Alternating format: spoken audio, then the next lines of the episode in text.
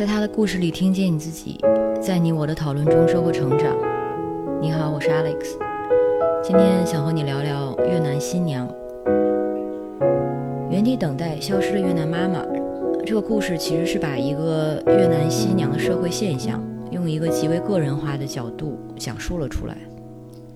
这种个人化的角度完全没有问题，但是我们不能只是看到两个可怜的孩子，一个不幸的老人。和一个很难让人同情的越南妈妈，造成这些不幸经历的，并不是这个越南的女人。在这些个体的不幸遭遇后面，其实是一个更大的结构和现象。也正是这个更大的结构，才是真正造成这些个体不幸的根源。越南新娘这个群体非常庞大。在二零一五年，中国境内就有十万有余远嫁而来的越南新娘。根据中国新闻周刊的一个报道，在这些越南新娘中，具有合法婚姻的不到半数。她们大多数是嫁到中国农村，贫穷而且没有户籍，所以他们的权利诉求也很难得到保障。你可能看到过电线杆上那些。二十万买一个越南新娘这样的小广告，这些小广告后面是一个一个真实的生命。他们往往来自越南贫穷的家庭，所以把自己嫁掉是家人脱贫的希望。而在所谓的买家，也就是婆家这里，他们又不过是几万元的商品，然后就是传宗接代的工具而已。其实。很多贫穷乡村的中国女孩面临的也是同样的生存困境，他们只能用自己的婚姻换得彩礼，然后从此就成了婆家或者买家的所有物。但是随着中国经济的腾飞，对于农村女性的经济机会也变得渐渐多起来，于是对一些女孩来说，把自己嫁掉不再是唯一的选项了，她们可以出去打工，但是把自己嫁掉。为了这个经济交换，这样的故事在中国还在真实的发生。就像你在这个系列听过的很多的故事都是这样。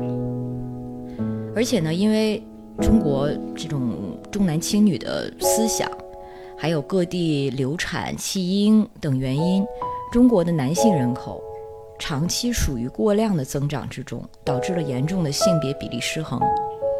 仅仅从数量上，到二零二零年。适婚男性就多出女性三千万。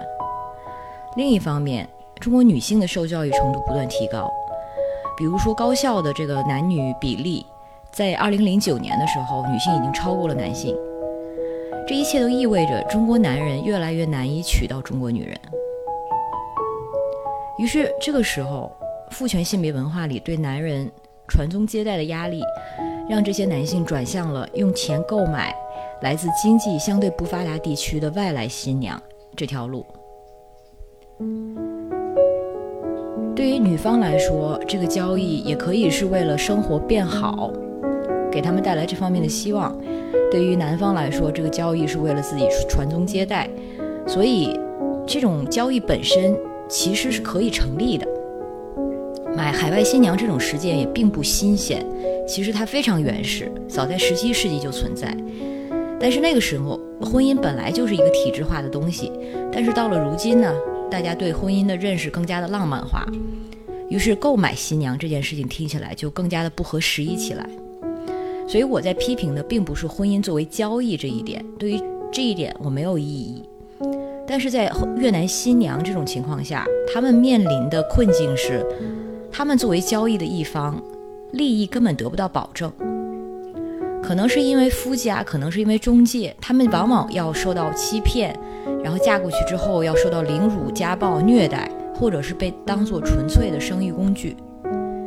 比如说，《消失的越南妈妈》这个故事里，这位秀云老太太花了六千块给自己的儿子找一个越南新娘，然后新娘想逃跑，还求他救自己。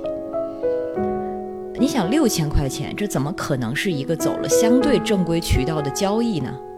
这个越南女人很可能是什么都没有得到，就算她家人可能也分不到几千块钱。这明显就是一个非法的、违背意愿的交换。简单的说，这就是人口贩卖。而秀云一家违背他的意愿把他留下来，每次逃跑都抓回来殴打，这就是非法囚禁。所以这些都是犯罪行为，这就和中国那部电影李阳拍的《盲山》其实是没有区别的。可是这个故事里反倒把秀云写的好像是正义的一方，他天天为自己的儿子，然后是孙子孙女的生活着想。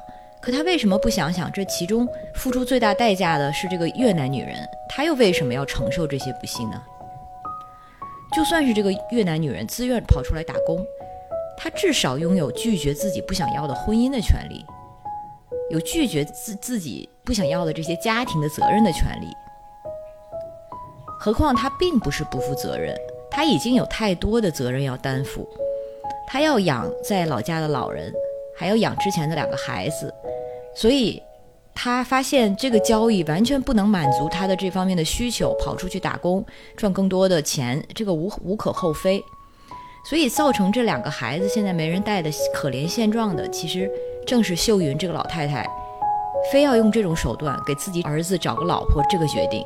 而他这样的一个不但是违背道德，而且是违法的决定的原因，只因为他觉得自己的儿子没有老婆可怜。到了后来，他还对这个越南女人，即使这个越南女人已经给他生了两个孙子孙女，他还对这个越南女人满腹怨恨，而且用母责去绑架对方，所以这实在是有一些颠倒黑白。